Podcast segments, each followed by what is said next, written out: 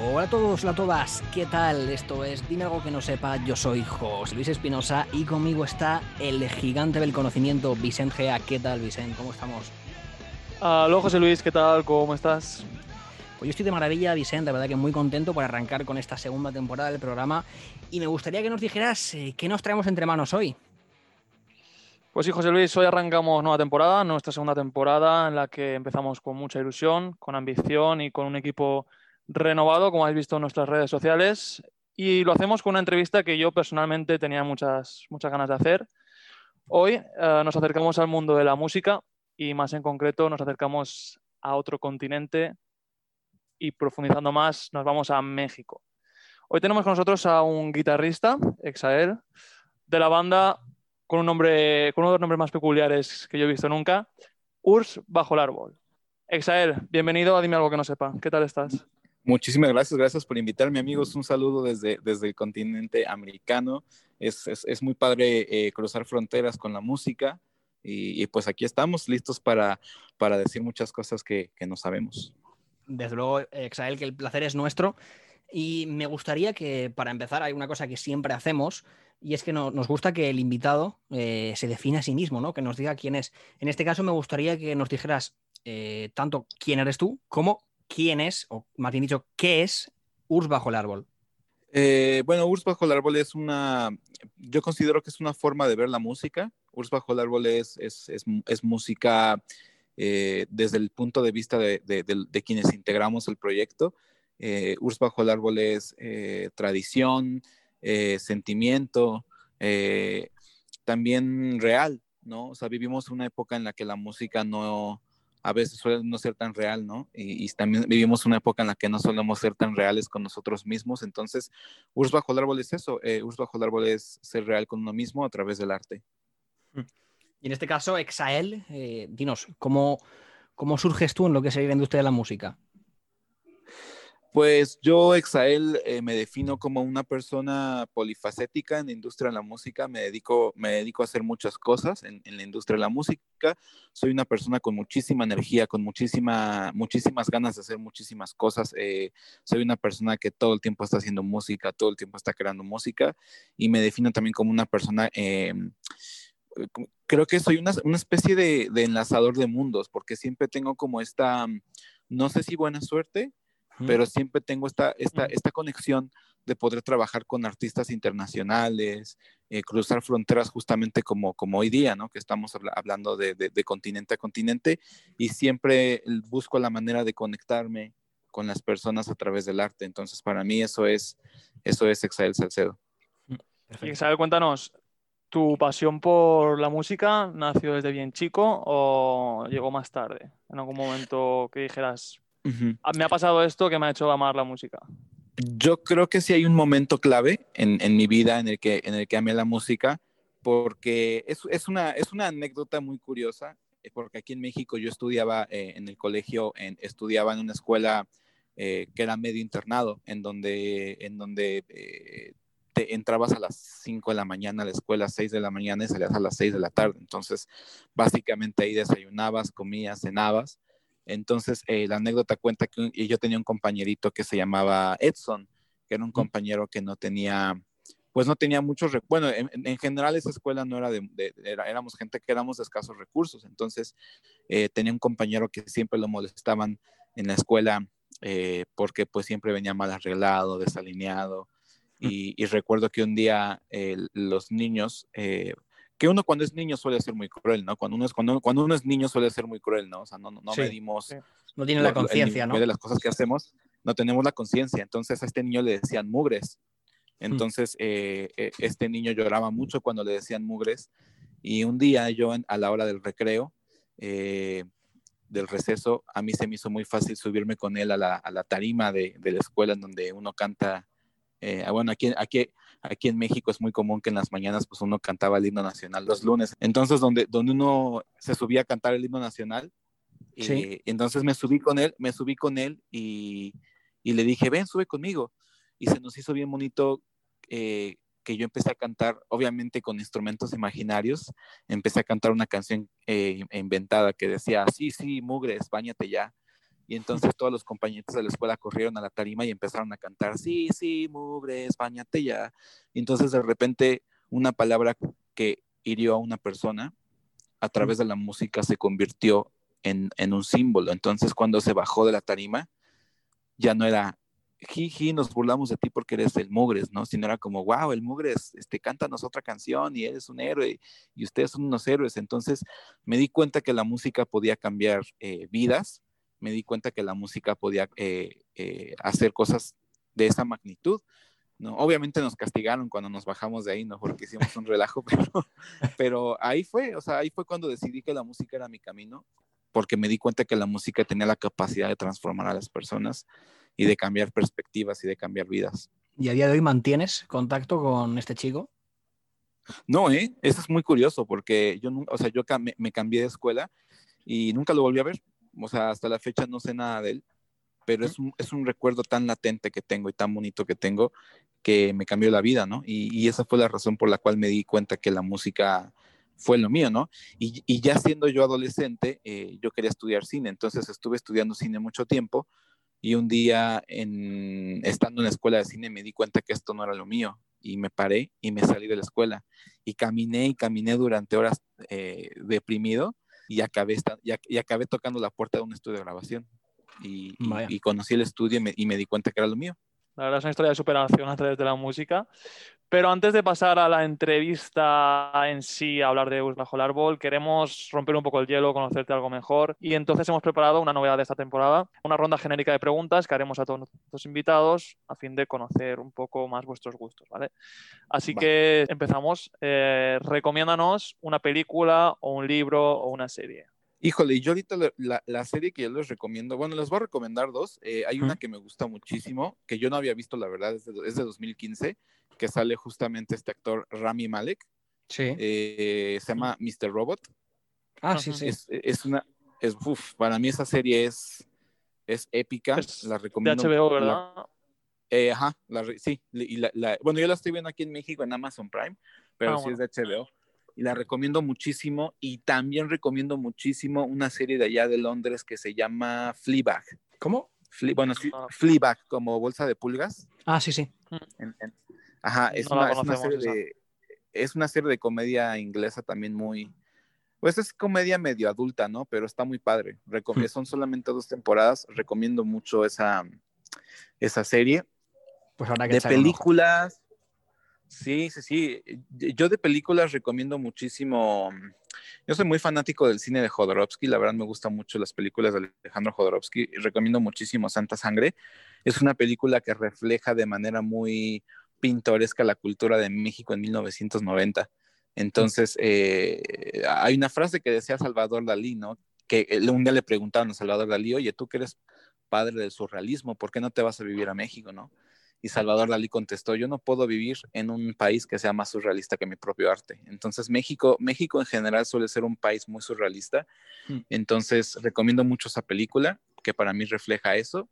Y eh, de libros me gusta mucho eh, Mundo Feliz, que para mí son libros eh, que se volvieron, este, ¿cómo se dice? Prof- proféticos, ¿no? Sí. y, y 1984 de George Orwell, ¿no? Que, que justamente a mí, a mí siempre me ha llamado mucho la atención cómo el imaginario colectivo o el imaginario social de las personas acaba siendo una realidad, ¿no? O sea, como, como, como que de repente un, un mundo feliz que reflejaba un futuro distópico eh, o, o igual 1984 se acerca mucho a lo que estamos viviendo hoy en día. Entonces son libros que yo recomiendo bastante.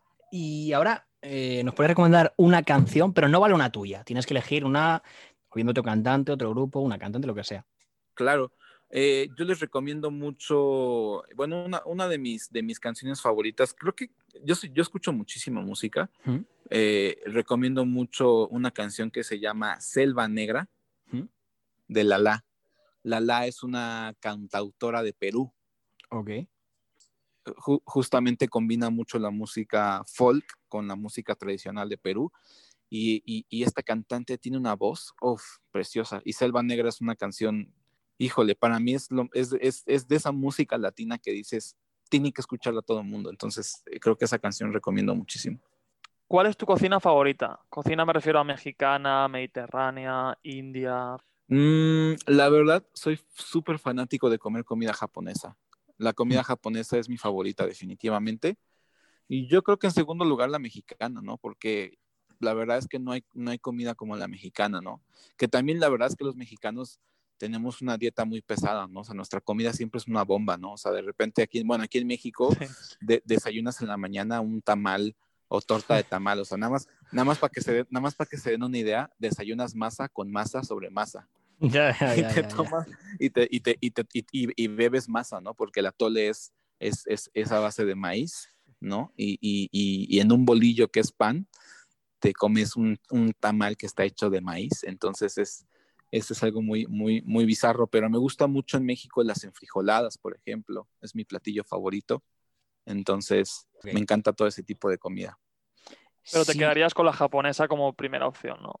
Sí, definitivamente la, la comida japonesa es mi primera opción, siempre me ha encantado. Me gusta muchísimo el sushi, el gohan, los kushiyagis, porque además es, es muy raro, porque es una comida muy ligera, pero muy balanceada, entonces me gusta mucho. Perfecto. Si Exael no fuera guitarrista de Urs Bajo el Árbol, ¿qué sería? Yo creo que yo sería eh, paramédico. Paramédicos. ¿Una vocación de niño? Creo que no, ¿eh? Fíjate que no. eh, Vocación yo de niño oculta, eh, yo- ajá, o sea, como que yo de niño no quería, yo, yo, yo de niño quería ser cineasta, ya sabes, como que yo nunca fui el niño, el clásico niño que quería ser, ya sabes, doctor o bombero o así.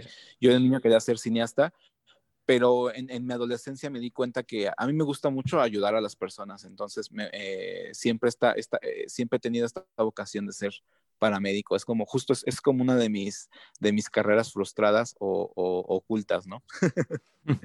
¿Qué superpoder tendrías? Eh, mm, fíjate que me gustaría tener el superpoder de volver en el tiempo. Eso suelen decírselo a las personas que se arrepienten de algo que han hecho, ¿eh? Fíjate que no, ¿eh? O tal vez sí, ¿eh? Tal vez sí, tal vez sí, o sea, o, más bien, más que arrepentirme de lo que he hecho, eh, ya- ahorita ya no, ¿verdad? Pero antes me pasaba mucho de más chamaco que yo quería hacer es, eh, eh, más, más bien uno, uno no valora lo que tiene en el momento, ¿no? Entonces de Sí. repente uno quiere volver Sí. atrás para decir, uy, ¿cómo no valoré esta persona o este momento de mi vida? Entonces yo creo que más bien es por ese lado. Exael, ¿a qué personaje histórico te gustaría entrevistar? ¿Qué personaje histórico? Mm, a Bruce Ismay, eh, el hijo del dueño, el del dueño de la White Star Line, eh, que son los, son los dueños, eh, o eran los dueños del Titanic, del Olympic, del Britannic. Qué interesante eso. O sea, son los dueños del, de, digamos, el, Da- el famoso Titanic, el crucero. Así es, eh, Bruce Ismay era el dueño de la White Star Line, que era la línea de, de- de- de- de barcos que cruzaban en los océanos en, eh, hace un siglo, no sé más, hace un siglo de finales de 1800, principios de 1900. Eh, fue un personaje muy polémico, entonces es alguien con quien me gustaría platicar. Y por último, ya la última pregunta de esta ronda genérica. ¿Por qué causa benéfica te entregarías, lucharías con todas tus fuerzas? Híjole, yo lucharía con todas mis fuerzas para cuidar a los animales. Eh, me gustan mucho los gatos y los perros principalmente, y a veces me frustra mucho ver un animal, en la- un gatito en la calle, ver un perrito en la calle y no poder ayudarlo. Sobre todo aquí en México padecemos mucho de eso, ¿sabes? Y no hay una cultura, no hay una cultura a nivel social de, de- de que ves un perrito y lo cuidas, ¿sabes? La gente aquí por lo regular ve un perro y lo patea o ve un perro y, y lo tiene ahí abandonado. Entonces, como que yo la verdad, si algún día tengo la oportunidad de, de estar en una causa social o benéfica, definitivamente sería para ayu- ayudar a los, a los gatos, a los perros. Y también me gusta mucho hacer felices a los niños, ¿sabes? Como que mm, de repente aquí en México también, eh, aquí en México tenemos a los Reyes Magos y tenemos Navidades también y todas esas cosas. Entonces de repente me gusta mucho regalar juguetes, este, regalarles una sonrisa, ¿no? Aquí aquí en Latinoamérica los niños sufren mucho, los niños en situación de calle.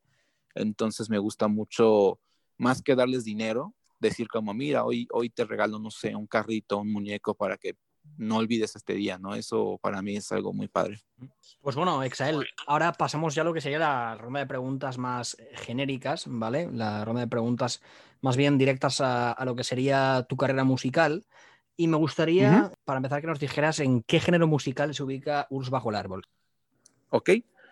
Pues mira, Urs bajo el árbol se ubica en un género, eh, digamos a nivel global, se, se encuentra en el género de rock alternativo, porque en Urs bajo el árbol pues todos escuchamos todo tipo de música, ¿no? Pero eh, todos los integrantes de Urs bajo el árbol, la mayoría crecimos con las bases del rock, con las bases de la música contemporánea, de la música eh, popular de, de nuestra generación. Pero a su vez, eh, Urs bajo el árbol también tiene un poco de jazz, eh, Urs bajo el árbol también tiene un poco de blues, Urs bajo el árbol tiene mucho influencia del punk rock por mi lado, eh, y, y- y también traemos muchísima influencia de la música tradicional mexicana, por ejemplo, ¿no? Nos gusta mucho apegarnos mucho a nuestras raíces. Entonces, eh, Urs bajo el árbol, a, a lo que las disqueras nos catalogan, pues es como rock alternativo o música alternativa o indie alternativo. Vuestra andadura comenzó en 2010, si no nos equivocamos, ah, Ujú. y habéis recorrido muchos escenarios y muchos lugares distintos.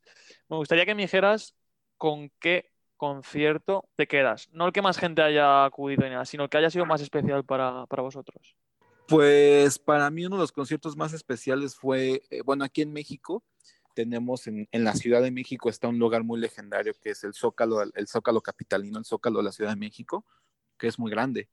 Entonces, de repente en México empezaron a suceder conciertos eh, de, de, de como, como, ponle tú que como en los años noventas empezaron a hacerse conciertos en, en el Zócalo de la Ciudad de México, que es el corazón de la, del país. Entonces, eh, en este lugar han tocado Roger Waters, ha tocado Paul McCartney, han tocado los Pixies, han tocado bandas muy legendarias internacionales y bandas mexicanas como Café Tacuba, Zoé, Laila Downs. Entonces, eh, mmm, mi mamá siempre me decía como, oye, hijo, yo algún día quiero que estés tocando aquí. Entonces, eh, yo recuerdo que la primera vez que toqué ahí fue en 2016 tocamos ahí y obviamente es un lugar como para 40 mil personas, entonces de repente pararse y tocar ahí es muy imponente, entonces yo creo que a nivel sentimental y a nivel banda es un, un logro muy, muy, muy importante. Y digo, ya después tocamos más veces ahí, pero la primera vez fue, fue, fue impresionante porque Única. igual eh, ese mismo, exacto, y ese mismo año tocamos también con muchas bandas eh, de, de, España, tocamos con La Habitación Roja, tocamos con Dorian, entonces fue, mm. fue muy bonito ese, ese momento. Y hay algo que la gente se estará preguntando, evidentemente, la gente que nos conozca, y salta un poco la lista, ¿no? Es un nombre curioso el nombre del grupo. ¿De dónde surge? ¿Cuál es el origen de Urs bajo el árbol? Eh, Urs bajo el árbol es un nombre de adolescencia. Eh, la palabra Urs era porque cada integrante de Urs bajo el árbol que ha pasado en la banda, eh, siempre venimos de géneros musicales distintos. Y entonces, en aquel entonces leíamos un libro que se llamaba Una invitación a Moscú. Y, y, ya sabes que cuando uno es adolescente es muy rebelde por naturaleza y siempre quiere retar a, a, al, al, universo. Entonces, eh, la palabra URSS se nos hizo simbólica porque en algún momento alguien de nosotros dijo, no, pues es que somos como un bloque de géneros musicales diferentes, ¿no? Uh -huh. y, y, y, le queríamos poner la URSS, pero después nos enteramos que existía una banda en España de punk que se llamaba la URSS, que también ya son buenos amigos. Entonces dijimos, no nos podemos llamar la eh, URSS nada más, ¿no? Entonces eh, yo sugerí ponerle bajo el árbol, porque la palabra bajo el árbol era el símbolo de, de la familia, ¿no? La, el árbol siempre representa la familia, el árbol siempre representa... Eh, las raíces. Las raíces, exactamente. Entonces, ambas palabras también se nos hacía muy dadaísta, ¿sabes? Mm. Como que éramos muy adolescentes y decíamos, está chido que, eh, bueno, está, está, está guay que no tenga sentido el nombre, porque eso le va a dar fuerza a las bandas, porque cuando nosotros escuchábamos bandas que admirábamos como Portishead, decíamos como que, bueno, Portishead no tiene sentido, o la palabra Radiohead no tiene sentido, ¿no? Entonces decíamos que con el tiempo la gente le iba a agarrar fuerza al nombre, entonces de repente el, el, el Urs bajo el árbol que era como, ¿qué? Aquí en México se fue volviendo padre, ¿no? Porque de repente pasaban los años y Urs Bajo el Árbol ya era un referente en la escena musical mexicana, Urs Bajo el Árbol ya tocaba en festivales internacionales, en festivales importantes, entonces eh, era, era, interesante ver cómo un nombre dadaísta iba tomando sentido, porque ahora Urs Bajo el Árbol es solo, o sea, cuando alguien dice Urs Bajo el Árbol, eh, piensa en nosotros, ¿sabes? O sea, no piensa como en, no sé si te llamas, no sé, Apolo o si te llamas este, los, los, los, los Stones o las piedras, lo que sea, como que la gente empieza a referir a, otros, a otras cosas, pero nuestro nombre era único. Entonces yo creo que por ahí fue un poco el nombre. Si tuvieras que recomendar una canción con la cual se pueda conocer mejor al grupo, su filosofía, su estilo, ¿cuál nos recomendarías? Yo recomendaría muchísimo Diente de León. Es una canción que está en nuestro disco Multiversio. Y después Mm. recomendaría Pluma en el Vacío. Yo creo que esas dos canciones definen muchísimo la ideología de la banda, el sonido, la potencia, porque somos una banda que solemos ser muy, muy potentes en vivo. Y nos has comentado antes, eh, bueno, el concierto más especial que tuviste, pero que sin embargo no fue el primer concierto de, de tu carrera musical. ¿Cómo recuerdas ese primer concierto, esa primera vez que estás arriba de un escenario tocando para gente? Pues la primera vez fue muy, fue muy curioso porque eh, nos invitaron a tocar a la fiesta de un amigo. Entonces llegamos todos a tocar a la fiesta y, y llegamos con nuestros instrumentos, nos montamos, tocamos, pero como que fue el público equivocado, ¿no? Porque, porque pues era una fiesta de un amigo y ya sabes, te estaban poniendo el reggaetón a todo lo que daba y, y la gente, la, y la gente, la gente quería bailar, quería estar tomando y querían como, o sea, como que no era el mood, por así decirlo. Y entonces cuando empezamos a tocar, como que la gente fue como, no, ya, por favor, toquen y ya váyanse porque queremos volver a poner el perreo, güey, el reggaetón a todo lo que da. Entonces fue muy frustrante el primer toquín. Entonces quizás recuerdas más la segunda vez. ¿o cómo? Bueno, fíjate que la segunda vez estuvo mejor, ¿eh? Porque, Mm. la, porque bueno, la segunda vez tuvimos el, el gusto de tocar con un integrante de una banda muy, muy famosa internacional que se llamaba The Mars Volta.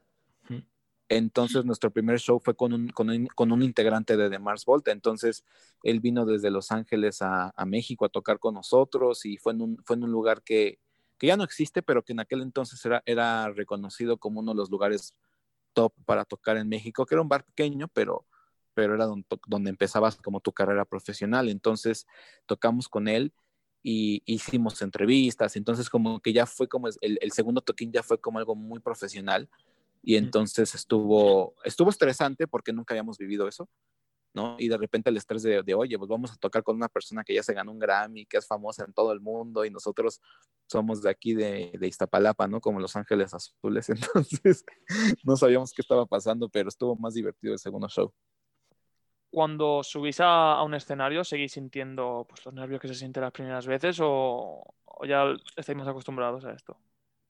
Pues la verdad es que siempre se sienten nervios. Yo siempre he dicho que si no sientes los nervios cuando subes a tocar en vivo, ya, ya, ya estás muerto por dentro. Entonces yo creo que yo creo que sí se sienten los nervios, ¿no? Porque eh, a menos en, en, mi experiencia cada, cada, cada, cada cosa es diferente. Por ejemplo, hoy en la noche bueno, en la noche de México, eh, vamos a dar un concierto online al ratito. Entonces, la verdad es que ahora son los nervios de que no sabes cómo es este nuevo formato, ¿no? Entonces, siempre, siempre tocar en vivo son nuevos nervios, ¿no? O sea, cuando fue nuestro primer Vive Latino es el nervio del Vive Latino, cuando fue el Zócalo, el nervio del Zócalo, entonces siempre es, o cuando salimos a tocar a otro país, siempre es como el nervio de tocar en otro lado, entonces siempre son nervios diferentes y eso significa que estamos vivos, entonces se agradecen mucho los nervios. Y ahora pensando ya un poco en la actualidad y de cara al futuro, me gustaría que nos dijeras en qué está trabajando ahora mismo el grupo, si planeas algún, lanza algún lanzamiento eh, próximo. Sí, fíjate que ahorita Urs Bajo el Árbol estamos, eh, en, estamos grabando un nuevo disco. Eh, la verdad es que aprovechamos este, este, año de no hacer muchas cosas eh, para grabar un nuevo disco, o sea que no pudimos eh, terminar de hacer la gira. Estamos eh, haciendo el nuevo disco, estamos tratando de, bueno, nos invitaron a un tributo, hay una banda, hay una banda mexicana que ya no, que ya no toca, que es muy legendaria y nos invitaron a hacer un tributo a esta banda. Eh, hicimos esta canción tributo, estamos haciendo el nuevo disco y, y, generando contenidos. O sea, por ejemplo, justo el concierto de, de, hoy en la noche pues se va a quedar grabado y lo vamos a editar y lo vamos a lanzar. Entonces, creo que estamos adaptándonos un poquito a esta, a esta era de los contenidos y lanzamos un último sencillo hace un par de meses en donde colaboramos con otra banda aquí de México, de México que se llama Ramona, que son de Tijuana. Se los recomiendo mucho, les, les va muy, muy bien. Eh, y, y, eso, o sea, yo creo que nos estamos enfocando mucho a hacer música y, y, y, esperar a que las cosas fluyan, ¿no? Sí, trabajar y adaptarse a la nueva era digital la menos presencia de gente, eh, aforos reducidos. Em, ¿cómo ves al grupo en cinco años? ¿Los ves con la misma filosofía? Ah, ¿Te ves en el grupo? Sí, en- yo creo que en cinco años nosotros nos vemos. eh, em, nosotros, mira, fíjate que, fíjate que somos eh, una banda que, no- eh, que tenemos esta filosofía de cons- construir una carrera, ¿sabes? O sea, como que no somos una banda de, de, ay, queremos ser la banda más grande de México y si no lo logramos vamos a llorar. O sea, creo que lo más importante para Urs Bajo el Árbol siempre es y será la música, ¿sabes? Entonces, mientras, mientras podamos seguir haciendo música y mientras podamos llegar a, a nuevos, a nuevos oídos y a nuevos escenarios, nosotros eh, proyectamos eso, ¿no? Proyectamos poder eh, crecer cada vez más, poder llegar a más público, ¿no? O sea, obviamente, como cualquier otra banda, deseamos llenar estadios, de- deseamos seguir tureando por todo Sí. el mundo y hacer muchas cosas, pero, pero también estamos conscientes de que si no pasa, no hay problema, porque lo importante es no- eh, que el proyecto no deje de hacer música, ¿no? Y, y yo me veo en la banda en cinco años, sí, me veo, me veo en la banda y, y me veo creciendo con ellos. O sea, que creo que es un, es un, es un honor crecer con mis compañeros de banda, entonces eh, sí, sí me veo ahí.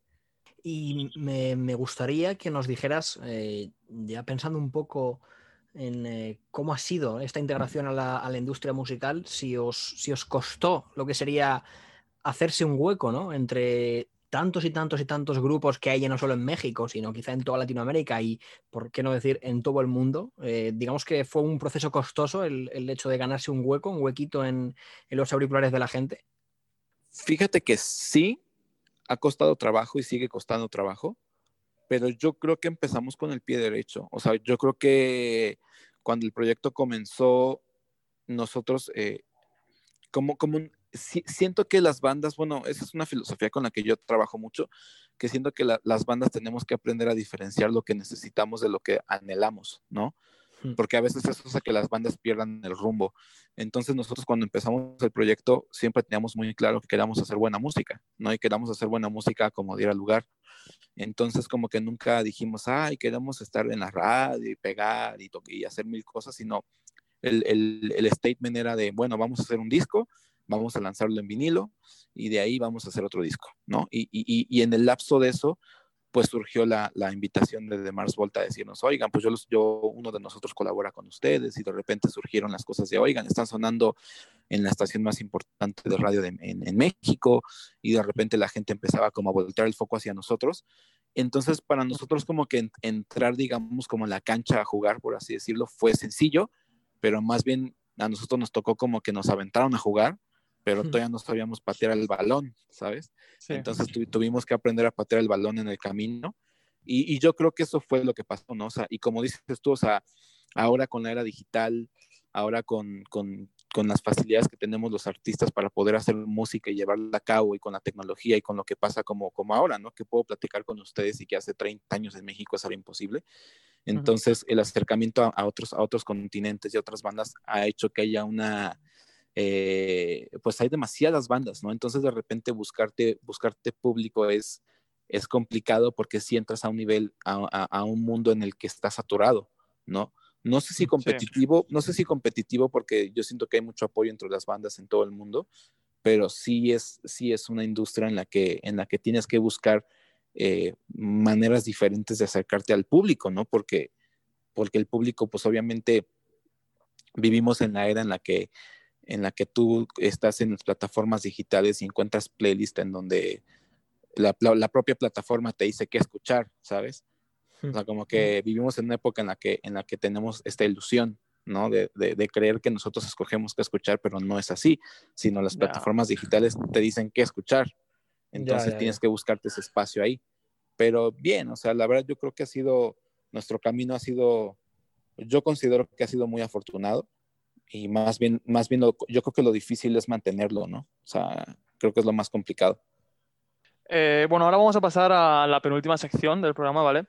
A la que hemos llamado, eh, bueno, aprovechando que estamos a miles de kilómetros, que nuestras culturas, pese a hablar la misma lengua, uh, son muy distintas, eh, la hemos llamado Acercando Culturas, ¿vale?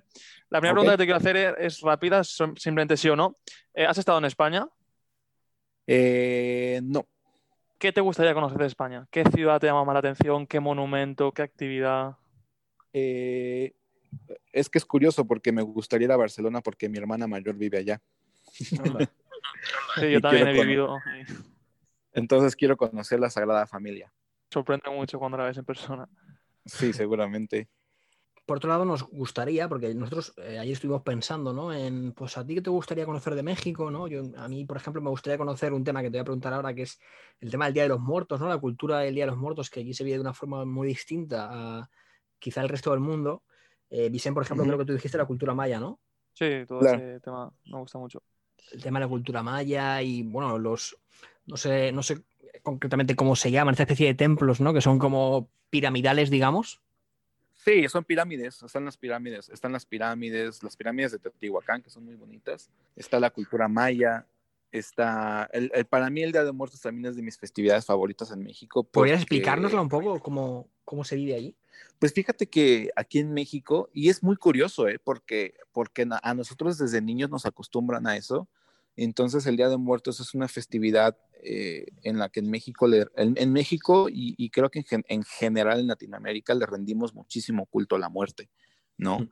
En México, en México nos han enseñado que, que la muerte es algo de respeto, entonces eh, la muerte aquí en México, el Día de Muertos se celebra de una manera muy, muy alegre, ¿sabes? Como que reco- recordar a nuestros muertos aquí en México cada año se vuelve una festividad, ¿no? Para mí lo más bonito es poner las ofrendas, ver los mercados, o sea, cuando ustedes vengan acá, lo que tienen que hacer es irse a los mercados, a los tianguis, a comprar cosas del Día de Muertos, las calaveritas de dulce, las ofrendas, eh, las flores de cempasúchil, toda- todas estas leyendas eh, del Mictlán, todas estas leyendas mexicanas que cuentan que cuentan que, por ejemplo, los Xoloscuincles, que es un perro, que es una raza de perros que, que- que- que es originaria de México, el Xoloscuincle se supone que es un perro que te lleva al Mictlán. En general, aquí en México dicen que cuando te mueres, los, los perros son los que te llevan al, al mundo de los muertos, ¿no? Y las, las flores de cempasúchil es el camino para, para llegar al mundo de los muertos. Y las ofrendas se hacen porque se supone que cada año bajan nuestros muertos a comer su comida favorita. Sí. Entonces, en una, en una ofrenda tú pones, Es por ejemplo, muy, muy distinto. Y- por ejemplo, aquí en la Ciudad de México no pasa tanto, tanto, pero en otros estados pasa que, que, bueno, aquí, aquí en Ciudad de México eh, es un lugar que se llama Mixquic, que es un panteón. Ado- adornan los panteones, van a visitar a los muertos, adornan las tumbas, ponen flores, les cantan, ¿no? Y hay mucha, y musicalmente la cultura mexicana es muy, muy apegada a la muerte. En el cine también se refleja mucho. Hay una película que les recomiendo mucho que se llama Macario, de la época dorada del cine mexicano, y, y- y toda esa cultura del Día, de Muer- del- del Día de Muertos es hermosa. Y por el otro lado, los mayas, pues los, los mayas fueron científicos, ¿no? O sea, es increíble que los mayas puedan tener un sistema matemático y un sistema decimal increíble. Los mayas también tenían esta cultura geométrica, los mayas tenían como esta afinidad eh, para construir estas pirámides, ¿no? Tan, tan imponentes, ¿no? Y tan geométricas y tan bien hechas. Los mayas fueron doctores, con- eh, ingenieros, o sea, era una cultura fuertísima. Y allí con el Día de los Muertos no ha sucedido lo que sucede aquí en España. Y es que ha bebido mucho la cultura de Estados Unidos, digamos, el tema de todo, de meter miedo, sustos, disfraces de brujas, de vampiros, de fantasmas. ¿Eso está allí de la misma forma o digamos que no ha llegado? No, sí, el, el- el- mira, el Halloween siempre lo hemos tenido, ¿no? El, el Halloween siempre ha estado aquí, pero es, es muy curioso porque México de repente se vuelve una mezcla de culturas, ¿no? O sea, por ejemplo, de re- en, en México aquí, o sea, en, en Estados Unidos el Halloween es el trick or treat, ¿no? El trick or treat es cuando los gringos van y te piden dulces, ¿no? Eh, Mm. Por el Día de Brujas. Y aquí en México los, los niños piden calaverita. El- el- el- cuando, cuando tú vienes aquí, un niño te dice, hola, ¿me da para mi calaverita? Porque la calaverita e- es una tradición mexicana de que cuando la gente de, de escasos recursos no tenía para ponerle una ofrenda a sus muertos, se salía a la calle a pedir calaverita, que la calaverita era que un vecino o, o algún señor de un local o de una tienda te daba fruta, te daba comida, te daba cosas para que terminaras de armar tu ofrenda. Entonces de repente se mezclan esas culturas porque los niños salen a pedir calaverita, pero los niños salen, salen a pedir calaverita pues disfrazados de Chucky, de, de vampiros, o sea, como que hay como esta, como esta combinación que a mí se me hace muy única, ¿no? Muy curiosa. Sí. Y, y- pero aquí los niños piden la calaverita porque aquí el Día de los Muertos es el 2 de noviembre. Y se supone, bueno, es el primero y 2 de noviembre, porque el primero, el primero de noviembre se supone que es cuando bajan los, los muertos que son niños, los menores de edad. Y el 2 de noviembre es el Día de los Muertos, donde, donde bajan los adultos, ¿no? Y justo, y justo aquí en México no está esta cultura del espanto, ¿no? De, ay, el, el fantasma. te-". O sea, aquí más bien nos reímos de la muerte y aquí la muerte es como, ah, te, te pones contento de que, de que se, te va, a- se te va a venir el espíritu de tu abuelito a, a verte, ¿no? Entonces, cuando uno, es- yo, yo cuando era niño, te- y, y cuando éramos niños, poníamos la ofrenda en- y mis papás eran así de, oye, este, pon esto porque al rato va a llegar tu abuelito a comerse, a tomarse su café que tanto le gustaba o su cuba. Y entonces, al siguiente día salías y veías la ofrenda y sentías como que sí la habían probado, ¿no? Pero la verdad que es muy guay, pero- muy guay. Y ahora, y ahora Sí. que te digo, de hecho, lo de, lo de muy guay, eh, me gustaría aprovechar para que nos acercaras eh, algunas expresiones mexicanas, ya que a mí personalmente me parece muy interesante y, por ejemplo, yo que eh, veo bastante el mundo de, del freestyle, las batallas de gallos, no sé si, si conoces. eh, Hay muchos raperos de allá de México que utilizan expresiones que me parecen muy curiosas y algunas de ellas divertidas. Y cuando trajimos aquí al programa a un influencer de Argentina, eh, pues estuvimos, los estuvo compartiendo como expresiones de, que, utilizaban- que utilizaban en Argentina. Entonces, en este caso me gustaría que nos dijeras, yo qué sé, ¿cuáles son tus expresiones favoritas de México? pues a la hora de hablar me gusta mucho usar la palabra qué chingón, ¿no? Qué chingón es como un, es como un significado de qué guay.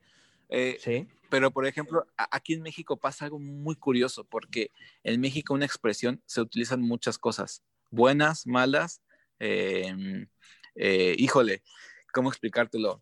Eh, Por hecho, híjole, ejemplo, es- híjole es una que estás utilizando mucho, por ejemplo. Que eso- en híjole, exacto. por- por- pero, por ejemplo, eh, la palabra verga, por Sí. ejemplo, la palabra verga, Sí, se, sí. utili- se utili- se utiliza de muchas maneras, ¿no? O sea, porque cuando algo está muy guay es como, está verguísima, Hmm. está verguísima, ¿no? O cuando alguien hace algo muy malo es como, está de la verga, Sí, sí, sí. Luego yo, yo que por ejemplo, ya valiste verga o me vale ya verga. valiste verga, ya va- ajá, eso como de, estoy valiendo verga, ¿no? Ayúdame que estoy valiendo verga, ¿no? Ayúdame que, que, que, me- que estoy muy mal, ¿no?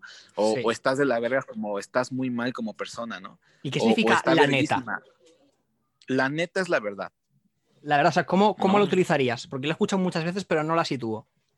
Haz de cuenta que la neta se utiliza cuando estás hablando con alguien y, cuando ya quieres hablar con él como eh, de manera como más directa, ¿no? Como más, eh, más personal, ¿no? O sea, como cuando alguien te dice, dime la verdad, y tú sí, sí te digo, no, pero dime ya la verdad, verdad, verdad, háblame honestamente. Ah, ok, ok. Es- ok, eso como es- ponerse serio, ¿no? Ajá, más que serio, es como, como sincerarte. Porque de repente, de repente no se pasa que alguien te dice, oye, lo que pasa es que ando bien triste, porque, porque ando triste, pero ¿por qué? Pues, pues por la vida, no, dime la neta, la neta. Ya, ya, Y, ya, la, ya. la- y, la, y la neta es cuando, bueno, pues es que no tengo dinero, no tengo trabajo, me dejó mi mujer, que no sé qué, y ya te dijo la neta, ¿no? O, o- o de repente se utiliza también cuando te dicen como, güey, la neta es que, la neta, la neta, la neta. es que no eres tan chido como yo esperaba, ¿no? O, o- o la neta, la neta es que me caes bien, pero, pero la neta es que pues eres bien grosero con mi mamá o eres una persona muy grosera con otras personas. Entonces, la neta se utiliza para decir, para sincerar. Pues ¿no? empezaré, empezaré a usarla. Ajá, esa es, esa es buena palabra, ¿eh? La neta. es- Sí. Y, de- y de ahí surge un sinónimo que también es como al chile, ¿no? Hablar al chile, ¿no? Ah, El, el chile O sea, es como como la que- neta también. Ajá, es como háblame el chile, a mí háblame el chile. O sea, si Ya, dicen ya, a mí vamos. háblame el chile. A mí, como, conmigo a ve mí de frente, ve- ven de cara, ¿no? Digamos. Ajá, eh, Sí, eh, exacto. exactamente, exactamente. Ok, ok, comprendo, comprendo. Muy bien, Examen. Y por- para acabar con, esta, con este tema acerca de culturas, aquí en España, no sé si es un mito, si es verdad, pero se considera a los mexicanos estáis locos con el tema del picante. Es decir, nosotros vamos a un restaurante mexicano y cuando pedimos el picante, eh, flipamos. ¿Es verdad que en vuestro día a día es un recurso imprescindible? Ah, eh, sí, o sea, por ejemplo, como les decía, yo tengo mi hermana mayor, lleva 10 años viviendo en Barcelona, más de 10 años. Entonces, este, mi hermana, eh, bueno, no siempre, pero cada año le toca la cena navideña, ¿no?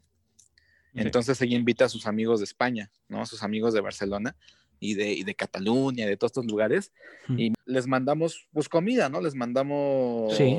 este, chile, ¿no? Ajá. Y, pero es cierto que, que digamos que los mexicanos tienen un aguante con el picante supremo, es decir, que no, que no tienen límites. Sí, no, o sea, yo, yo, yo, ah, yo, te puedo decir, y, y- te lo digo abiertamente, yo no soy alguien que coma mucho picante, soy Mm. muy mal mexicano. o sea, yo, o sea yo, yo la neta es que no como, no como picante, pero de repente, pero de repente es impactante que yo tengo amigos que comen, o sea, imagínate, el- aquí, aquí uno de los picantes más peligrosos es el habanero, Sí. ¿no? Muy Y el- conocido. y el- ¿no? y- No, el- y, y- y- y- imagínate que estos, que estos canijos, esos cabrones, otro término mexicano, se agarran, se, agarra- se agarran un taco, le ponen habanero, salsa roja y salsa verde y se lo zumban así.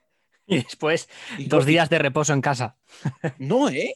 Es que, es que eso es lo curioso, que a, noso- a nosotros, o sea, yo te puedo decir que yo las veces que me he enchilado, pues me enchilo un buen y ya. O sea, me tomo mi agua y se acabó.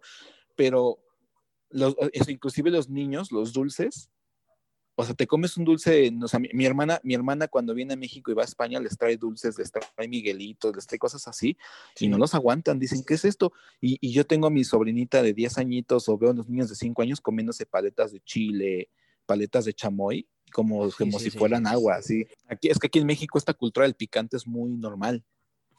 Yo veo como en vídeos de a lo mejor eh, un español comiendo algo de picante, un español o cualquier persona que no sea de México, y siempre hay comentarios de mexicanos como diciendo, Buah, no aguantáis nada, tal, no sé qué, eso en México es como nuestro desayuno, nuestro día a día.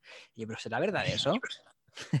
Sí, no, es súper verdad, ¿eh? O sea, yo, yo, yo, o sea, yo de repente me pasa, tengo que, lo que te decía de los tamales, por ejemplo, los, tama- lo- los tamales es una, es una, es como, ¿cómo te lo explico? El tamal es un envuelto de maíz, Sí, es sí, como sí. una masa de maíz que la envuelves en hoja de, en una hoja de, de, de maíz y, el tama, y los tamales por lo regular son de, de rajas o de mole. Entonces de repente llegas a cualquier oficina a trabajar o llegas a las 5 de la mañana a algún lugar y está un, un mexicano desayunando, es un tamal de rajas. Imagínate, a las 6 de la mañana ya está enchiladísimo. Así a las 6 de la mañana su tamal de rajas y su atole. Bueno, pues eh, ahora ya hemos llegado a la última sección del programa, a la sección que da nombre a todo lo que hemos hecho hasta ahora. Exael, dinos algo que no sepamos. Yo les voy a decir algo que, no, algo que ustedes no sepan, ahí les va. Como, como dato curioso, eh, hay, un canta, hay un cantautor que se llama Mark Lanegan, que es eh, vocalista de la banda legendaria Screaming Trees de Grunge de los noventas. Y nosotros tuvimos la, la oportunidad de tocar con él. Y mucha gente no lo sabe, pero él es el mejor amigo de Kurt Cobain. O él, era el mejor amigo de Kurt Cobain. Hola. Ajá, entonces el único disco solista que existe de Kurt Cobain, porque Kurt Cobain hizo un disco solista Ujú. y que nadie conoce porque no ha salido todo, lo hizo con él. Ay, Dios. Y él tiene ese disco, O sea, él, él- él lo tiene. Sí, y, y- y hay un par de canciones que ya salieron, no sé si ubican que Nirvana tiene este box set que se llama With the Lights Out. Mm. Este, bueno, en, en ese box set, en el disco 1, vienen tres canciones de ese disco. ¿Y vosotros habéis tenido la oportunidad de escuchar el resto? Eh, no, no, la verdad no, pero otra cosa que, que- que les voy a decir que les digo algo que, que puede que no sepan, es que también Mark Lanegan es el, es el compositor de la letra No One Knows de Queens of the Stone Age. Eso, eso es cierto, madre mía. Él hizo la letra.